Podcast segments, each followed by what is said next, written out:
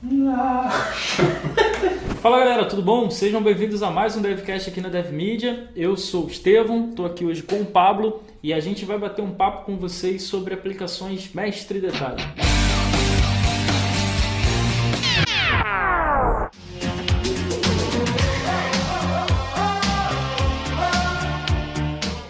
Então, o primeiro passo é a gente dar uma contextualizada no que é mestre detalhe, né, Pablo? Exatamente. É, eu, por exemplo, já fiz vários trabalhos relacionados a mestre detalhe e não sabia que ele chamava mestre detalhe, né? Uhum. Que é aquela ideia de você ter um cadastro, tudo no mesmo formulário, cadastro de várias entidades relacionadas e tudo no mesmo formulário. Por exemplo, você ter um formulário dividido em duas seções e aí na seção superior você faz o cadastro da sua venda, né? Você tem os dados de cadastro da venda e na parte de baixo você adiciona itens a essa venda, né? É, esse exemplo que você pegou é até bem comum, né? Que é venda e itens da venda. O meu mestre, que são os dados da minha venda, e os meus detalhes, que estão logo abaixo, que são os itens dessa venda. Você adiciona na sua venda, né? Então, é, ela vai ter uma entidade pai e N entidades filho, e você vai fazer tudo isso no mesmo formulário e mandar todas essas informações de uma vez só para o seu back-end. Isso seria o mestre detalhe, né?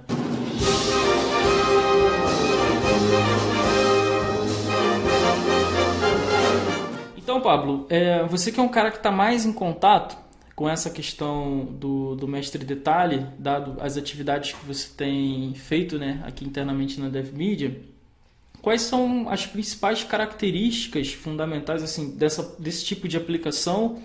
É, a gente pode começar, por exemplo, pelo front-end. É, o que, que um front-end de uma aplicação mestre detalhe precisa ter e como ele precisa ser construído? O front-end, a característica básica dele é um trabalho de um único formulário. E como eu trabalho, por exemplo, adicionando novos itens, eu estou colocando novos itens nessa minha Na seção de detalhes, isso, na caso. seção de detalhes, estou colocando novos itens no DOM, por exemplo, e eu preciso de usar uma biblioteca para manipular esse meu HTML. Então eu utilizo o JavaScript. Hum, entendi, porque você precisa dar esse retorno para o usuário de que aquele item foi realmente adicionado àquela venda, né? Exatamente. Então, o item que ele está adicionando ali precisa virar uma div, precisa virar um, um título, É, uma descrição de item, alguma coisa, né? né? Entendi.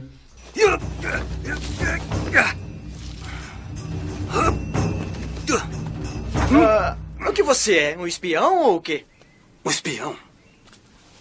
Um espião é como uma mosca comparado a um ninja. Ninja! Então, se a gente fosse montar aqui uma tela de, de um cadastro estilo mestre detalhe, seria a parte de cima um formulário é, meio que básico, né, para ele preencher os dados da venda ali, e na parte de baixo ele teria um autocomplete para ele localizar o item que ele quer adicionar e localizando esse item, ao selecioná-lo na listagem do próprio autocomplete, ele viraria na parte de baixo do formulário uma div com a descrição desse item, por exemplo Exatamente. né?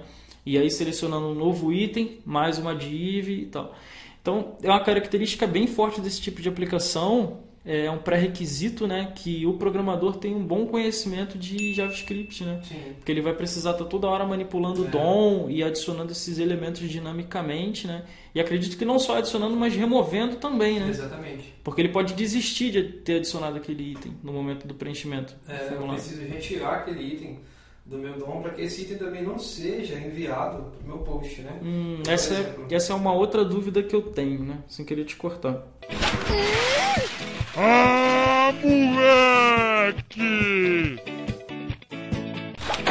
Não fui eu não, pai! Não fui eu! Não fui eu! Porque uma div ela não é enviada com formulário. Não, exatamente. Né? Então, como você faz para transitar essas informações do teu front-end é, que foram geradas dinamicamente e acumuladas na tua interface para o teu back-end fazer a gravação disso no banco de dados? Tá, existem várias formas de fazer, né? Mas uma delas, por exemplo, é no caso da, dos itens que foram dinamicamente criados.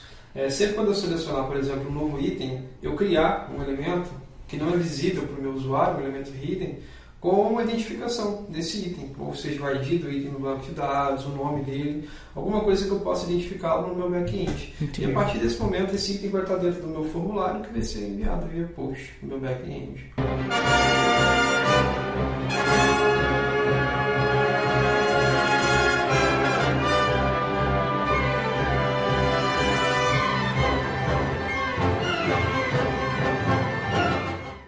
É engraçado porque a interface do mestre detalhe ela é apresentada para a gente de uma forma assim: você tem uma entidade pai, que é a venda, Sim. e aí você cadastra N entidades filho nessa entidade pai. Então, só olhando para a tela, parece né, uma coisa de uma entidade para N entidades, o relacionamento 1 para N, é assim que você modela no teu banco também? Ou o teu banco de dados vai ter um relacionamento diferente desse que aparentemente é um para N? É, ele vai ter um relacionamento diferente.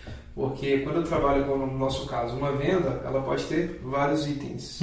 E cada item desse pode estar em uma ou mais vendas. Então, no meu banco de dados, eu represento isso como relacionamento N para N. Hum, entendi. E esse relacionamento N para N, ele vai gerar para a gente uma tabela de relacionamento. Assim, por exemplo, itens por venda. E essa tabela que é a principal do meu mestre detalhe.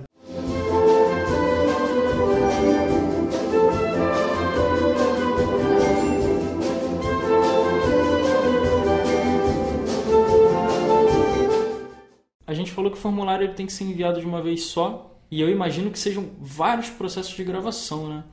Porque como você, a presença do autocomplete no formulário já diz pra gente que os itens que ele vai adicionar na venda já estavam gravados anteriormente no banco.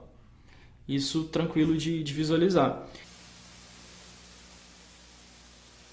Obrigada.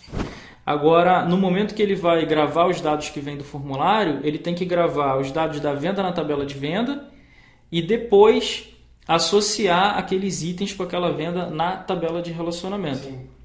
Como você faz para evitar que a venda seja gravada sem itens porque aconteceu um erro de gravação ou que um item deixe de ser gravado, fazendo com que menos informações do que, é que foram enviadas pelo front-end né, cheguem no banco de dados? Me parece um problema comum né, da aplicação mestre de detalhe. É bem comum. A definição do bem comum é uma das questões mais lindas da filosofia do direito. E para minimizar isso, uma das opções é você tratar o front-end e a sua validação, não permitindo que saia do front-end uma venda sem itens e que ela chegue no meu back-end sem esses itens e seja salvo no banco. Então, Isso resolve o problema da venda sem item, né? Exatamente. E nesse caso, por exemplo, também a gente pode fazer o uso de transação. A gente, Uhum. pode, a gente sempre deve fazer uso de transação nesse caso, mestre detalhe. Ou seja, eu vou gravar tanto a minha venda quanto meus itens da venda com apenas uma transação. Então, se eu tiver uma falha durante esse processo, eu não vou gravar nenhum daqueles dados. Entendi. Né? Utilizando o rollback, por exemplo, ele vai desfazer todo esse meu, esse meu commit de dados. Entendi. Se a gente fosse montar um algoritmo aqui agora, seria basicamente assim: seria a validação, abre a transação, Sim. grava a venda, grava os itens da venda e aí você dá o commit na tua transação. Exatamente. Se você tiver, por exemplo, 10 itens e der erro no sexto, vai ser lançada uma exceção, você trata isso no bloco catch, dando rollback, né? E você vai garantir assim que não vai ser gravada informação pela metade no teu banco de dados, né? Exatamente. Vai ter o desfazimento de todas as operações anteriores.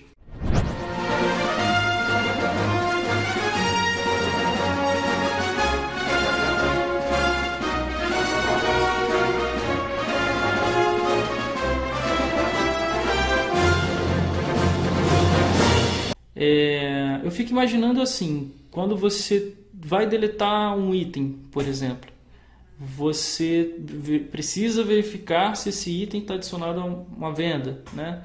Podia comentar um pouco sobre esse processo de exclusão? Vamos supor que eu preciso excluir um item, por exemplo, durante um momento da minha aplicação, e nesse, nesse código da do item de excluir, eu estou referenciando a minha vaga também. Eu corro o risco de excluir uma vaga, alguma coisa, sendo que eu estou apenas excluindo um item da minha, do meu banco de dados. Então eu estou mexendo numa outra tabela, sendo que eu só queria mexer na tabela de item, né? Entendi. E cada DAO também tem a sua responsabilidade com relação a uma entidade, né? Sim, exatamente. Mas assim, se não é responsabilidade do DAO desfazer o relacionamento, é responsabilidade de quem dentro da aplicação? Porque alguém ficou com essa batata quente, né? Sim.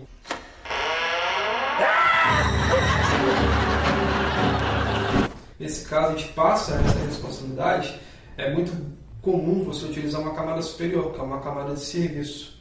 É inclusive nessa camada de serviço que eu vou abstrair a minha regra de negócio, porque ela quem conhece toda a regra para poder salvar uma venda. Ela sabe que para salvar a venda Eu tenho que salvar a venda primeiro para depois fazer o vínculo dos itens dessa venda. Hum. Então essa camada de serviço é quem vai fazer fazer a validação desse dado, ver se ele tem um item, se ele não tem, se essa vaga é existente, se essa vaga não é existente, ou seja, é o serviço quem vai tratar isso. Entendi. Então, cada classe fica com uma ação específica, Sim. né? Cada DAO fica responsável por uma entidade.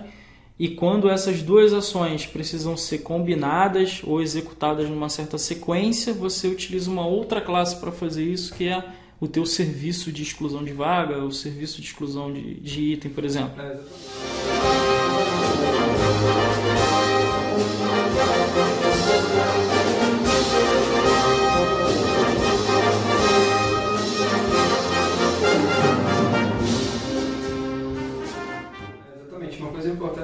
É sobre a sequência, né? Uhum. Nesse detalhe, é claro que você percebe essa sequência de dados acontecendo exatamente naquela, naquela ordem, por exemplo.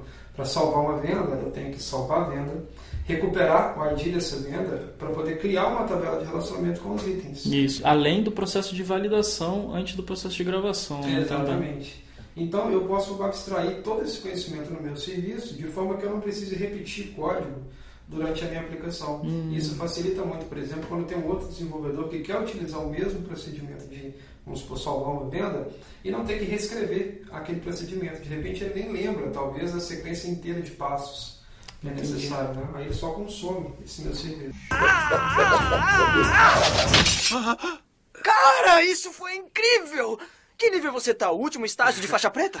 O que facilita também na utilização da tua transação, né? Não me parece que a transação seria um bom lugar para a transação estar o DAO, né? A transação seria aberta então pelo serviço, né? Exatamente, porque depois da transação, como você colocou, se a gente estivesse criando um algoritmo aqui agora, eu iniciaria a minha transação e eu chamaria o DAO responsável por cada parte do meu processo. O DAO de salvar a vaga e o DAO de salvar os itens da minha vaga. Entendi. Todo esse código dentro do serviço. Todo o código. E a duplicação de código você também resolve, porque você pode estar trabalhando numa aplicação web, colocando, chamando esse serviço no controller, e se o cara estiver trabalhando numa API, por exemplo, para servir um cliente móvel, alguma coisa assim, ele pode também chamar esse mesmo serviço sem precisar mudar ali e nem saber o que, o que ele está fazendo, a quantidade de passos internamente que ele está resolvendo. Né? Exatamente. Bem legal, cara. Oh, check it out, butthead. This chick has three boobs. Bom, galera, esse foi o nosso bate-papo sobre o Mestre Detalhe. Se vocês curtiram, deixa um joinha aí pra gente. Qualquer dúvida sobre esse assunto, vocês podem utilizar os comentários, porque a gente vai ficar ao longo do final de semana interagindo com vocês por lá. E bom final de semana para todos e até o próximo DevCast.